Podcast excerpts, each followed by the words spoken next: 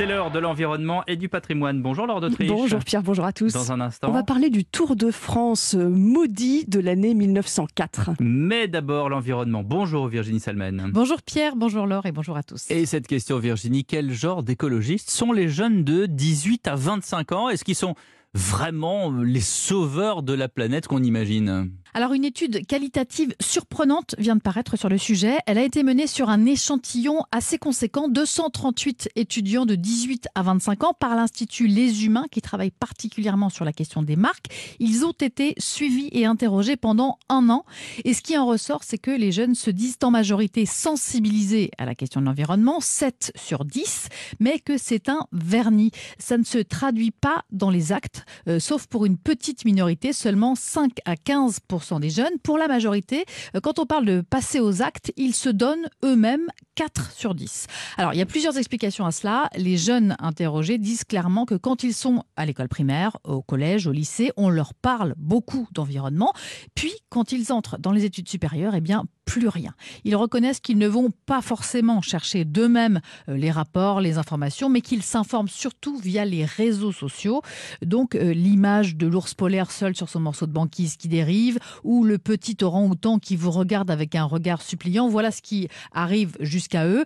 C'est un biais qui occulte évidemment l'essentiel, résume Sabine Maréchal, la directrice de l'Institut Les Humains qui a mené cette étude. Par exemple, une des failles de l'information par les réseaux sociaux, c'est qu'elle occulte complètement la proximité. C'est-à-dire que quand on leur demande, bah, tiens, où, sont les problèmes euh, environnementaux, où est-ce qu'il y a des dérèglements climatiques, pour eux, c'est partout sauf en France et en Europe.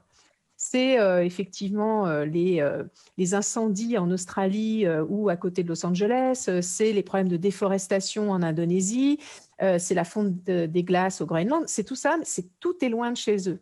Pareil pour les animaux, quand on les interroge, c'est quels sont les animaux en voie de disparition? C'est que des animaux exotiques. Donc du coup, plus c'est loin de vous, moins vous avez l'urgence d'agir, parce que moins ça vous menace finalement. Résultat surprenant, pour eux, ce ne sont pas les ONG ni forcément les politiques qui vont changer les choses.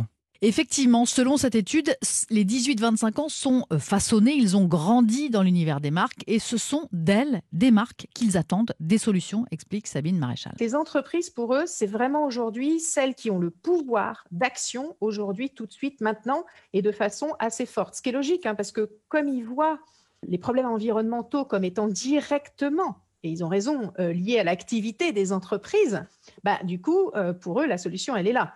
Euh, donc, ils occultent encore plus que d'autres tout ce qui est intervention des politiques. Vraiment, ils attendent que les entreprises, à travers les marques, aillent nettement plus loin pour faire des actions correctrices déjà de ce qu'elles font pas bien, et ensuite, par l'innovation, trouver des nouveaux produits, des nouvelles recettes, des nouvelles formules pour que ce soit plus vertueux.